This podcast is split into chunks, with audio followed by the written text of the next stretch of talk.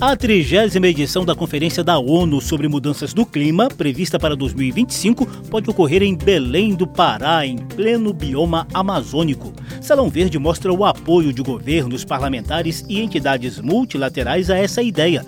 Eu sou José Carlos Oliveira e trago a mobilização pela COP30 no Brasil em 2025. Salão Verde, o espaço do meio ambiente na Rádio Câmara e emissoras parceiras.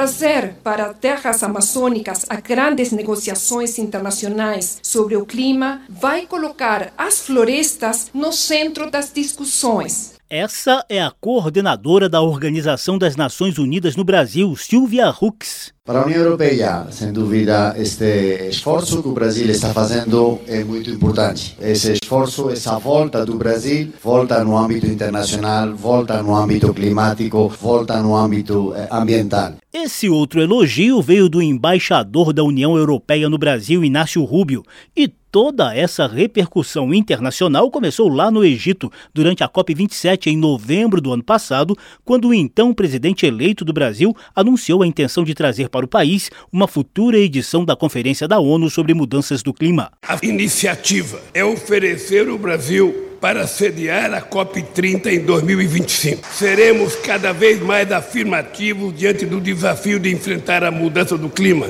que eu vou defender de forma veemente que a COP seja realizada no estado amazônico. Olê!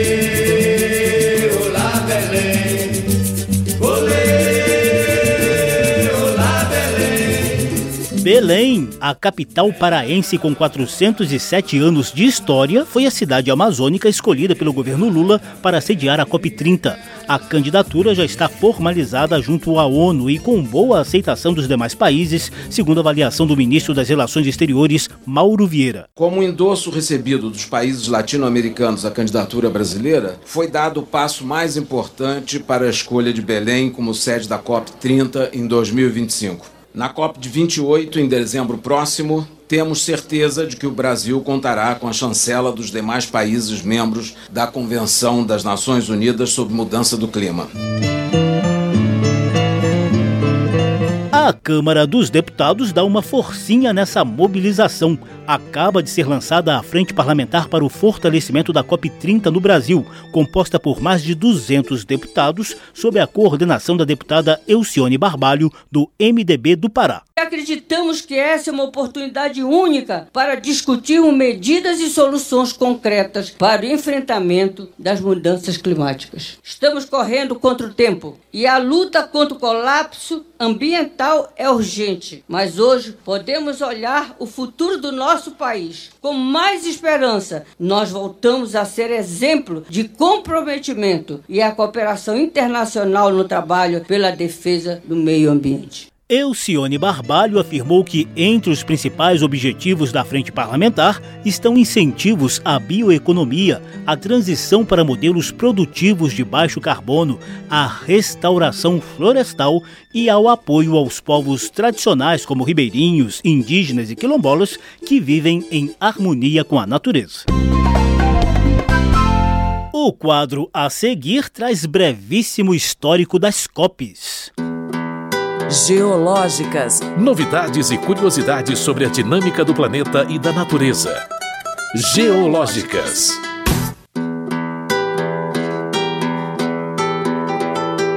Conferência das Partes da Convenção Quadro das Nações Unidas sobre Mudança do Clima. Esse é o nome pomposo das COPs. Na prática, é uma mega reunião de cúpula com os presidentes dos países que assinaram o Tratado Internacional de Mitigação das Mudanças Climáticas durante a Rio 92 ou Eco 92 no Rio de Janeiro. A primeira COP rolou em 1995 na capital da Alemanha e de lá saiu o chamado Mandato de Berlim, com os primeiros mecanismos de desenvolvimento limpo com menos emissão de gases poluentes. De lá para cá, vários outros tratados importantes foram assinados, mesmo sem muitos resultados práticos até hoje. Teve, por exemplo, o Acordo de Marrakech durante a COP7 no Marrocos, o Fundo Verde para o Clima durante a COP16 no México e o famoso Acordo de Paris na COP21 na França. É nesse acordo assinado em 2015 que está a meta de conter o aquecimento global abaixo de 2 graus Celsius, preferencialmente em 1,5 grau, e meio, tendo como base a temperatura média do planeta na era pré-industrial. A COP mais recente foi a 27, realizada ano passado no Egito. No finalzinho de novembro deste ano, vai rolar a COP 28 em Dubai, nos Emirados Árabes. No ano que vem, a Austrália é a principal candidata para sediar a COP 29. Geológicas. Novidades e curiosidades sobre a dinâmica do planeta e da natureza. Geológicas. Mas o tema do programa de hoje é a COP30 no Brasil em 2025. Olhando Belém, enquanto uma canoa desce o rio, e o guru me assiste da canoa, O ministro das Relações Exteriores, Mauro Vieira, dá a dimensão da COP30 para o Brasil. A realização da COP30 em Belém será a culminação do retorno do Brasil como ator central nas negociações de clima, em uma década crítica para enfrentar este que é um dos maiores desafios do nosso tempo.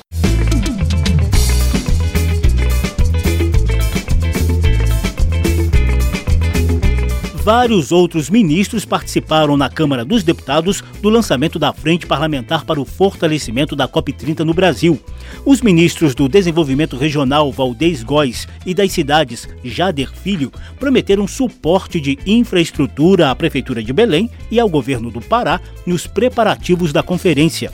A ministra do Planejamento, Simone Tebet, citou o recorde de 40 graus na Sibéria e os riscos de degelo no Ártico como exemplos de urgência na busca de soluções para a crise climática. Ela anunciou apoio orçamentário às iniciativas de economia verde marcada pela produção com baixa emissão de gases poluentes. Tebet citou novidades na elaboração do PPA, o Plano Plurianual, que vai orientar os investimentos federais de 2024 a 2027. Nós já estamos elaborando um PPA com marcadores verdes e com um programa específico de mudanças climáticas, que vai ajudar a aumentar a linha de financiamento para os governos estaduais, para o governo federal, para que possamos buscar com organismos multilaterais e bilaterais recursos que não temos muitas vezes no orçamento brasileiro. A ministra Simone Tebet apresentou estimativas de recursos extras para o Brasil por meio dessa carteira verde. Estamos falando só da carteira que temos, eu como governadora da CAF, BID, Fomplata, ao lado do ministro Haddad, que é governador do Banco Mundial, do Banco dos BRICS, nós estamos falando de uma carteira de mais de 30 bilhões de dólares. Todas essas carteiras têm pontuação. Uma das pontuações mais altas é a questão dos projetos que garantem sustentabilidade, uma economia verde, de baixo carbono, com proteção ambiental. Tebet ainda vê na COP30 a oportunidade de afinar os discursos dos setores produtivos e ambientais. Que possamos começar a partir de hoje a acabar com esta pseudodivergência entre agronegócio, indústria e meio ambiente. Nós temos que mostrar que da agricultura familiar ao agronegócio brasileiro, nós temos selo verde com preenchimento com as nossas florestas, com os nossos biomas, com o nosso clima, com a proteção ambiental. Vamos começar dessa agenda acabar com a polarização no Brasil.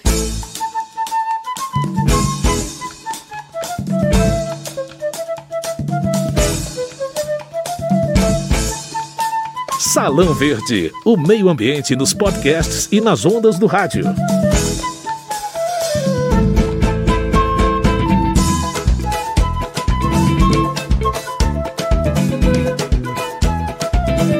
Dois mil e vinte e cinco está logo ali, mas ainda há um longo caminho a ser percorrido pelo Brasil e pelo mundo até a realização da COP 30 em Belém o presidente Lula quer reunião com os demais países amazônicos e outras nações com grandes florestas em seus territórios. A Amazônia não é só brasileira. Então vamos fazer uma reunião, primeiro para a gente conhecer o que pensa cada presidente da sua Amazônia. Qual é o processo de ocupação desse território hoje? Como é que são tratados os índios na Amazônia de outros países? Como é que é tratado os madeireiros, os garimpeiros? Como é que é tratada a preservação ambiental, as queimadas, as águas da Amazônia? A partir daí, nós ainda temos um compromisso sério, que é conversar com o Congo, conversar com a Indonésia, que tem uma outra grande reserva florestal, e somado todos nós juntos, nós vamos ter quem sabe, uma grande parte da floresta ainda existente no planeta Terra e quem sabe a gente possa fazer disso uma forma de enriquecimento de cada país para poder melhorar a vida do povo. A chamada reunião de cúpula amazônica deve reunir os presidentes de Brasil, Peru, Colômbia, Venezuela, Bolívia, Equador, Guiana, Suriname, além de representante da Guiana Francesa. O Brasil figura hoje na lista dos emissores de gases poluentes, principalmente por causa do desmatamento e da ocupação irregular da terra. E é fácil de entender o porquê.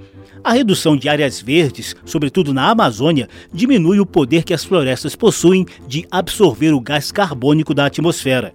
O governador do Pará, Helder Barbalho, está ciente dos problemas ambientais que seu estado enfrenta, mas também garante que medidas efetivas têm sido colocadas em prática para conter desmatamentos e queimadas. Sabemos que somos ainda o estado que mais emite gases ao efeito estufa, mas somos o estado que mais reduz as emissões em todo o Brasil. A partir do plano de bioeconomia, do seu sistema jurisdicionado de Rede Mais, concessões de florestas públicas, de concessões de restauro. Uma política séria de combater ilegalidade ambiental, de fazer comando e controle e reduzir emissões. A compatibilização do desenvolvimento das pessoas com a sustentabilidade e o desenvolvimento ambiental.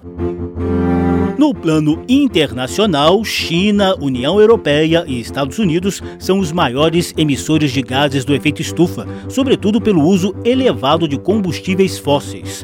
O chanceler Mauro Vieira lembrou um dos deveres de casa dos países desenvolvidos que será cobrado pelo Brasil ainda neste ano. Durante a COP28, a próxima COP em Dubai, no final deste ano, o Brasil buscará quebrar a inércia em torno dos compromissos negociados sob a Convenção do Clima e seu Acordo de Paris. Os países desenvolvidos têm que cumprir com suas obrigações, inclusive com o compromisso de financiamento da ordem de 100 bilhões de dólares anuais, que deve ser escalonado a trilhões de dólares se quisermos limitar o aumento da temperatura global. Embaixador da União Europeia, o espanhol Inácio Ibáñez Rubio manifestou a intenção do bloco de ajudar os países em desenvolvimento e o Brasil em especial. Nós queremos responder a esse desafio, queremos responder responder essa ajuda. Já comunicamos o nosso completo apoio ao Brasil para organizar a COP30 aqui. Pensamos que não há melhor lugar onde se pode realmente discutir das questões climáticas que aqui na Amazônia. Vamos fazer também o esforço do ponto de vista financeiro do Banco Europeu de Investimento, que agora recentemente tem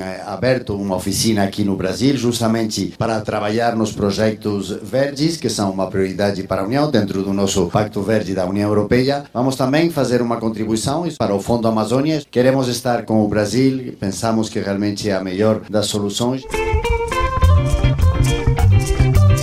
O aporte de recursos da União Europeia para o Fundo Amazônia será de 20 milhões de euros.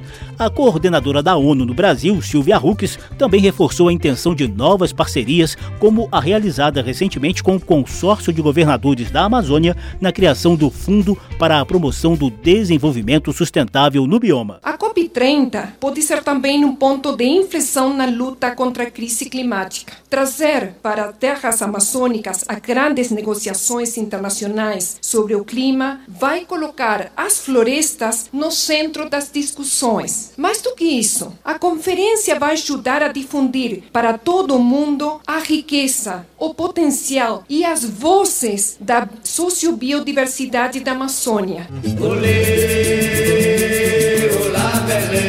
Ilustraram o programa de hoje trechos das músicas Pupurri de Carimbó com Manuel Cordeiro, Sim a Pureza de Pinduca no projeto Batuque das Tribos, Janela de Belém de Alcir Guimarães com o grupo Manga Verde.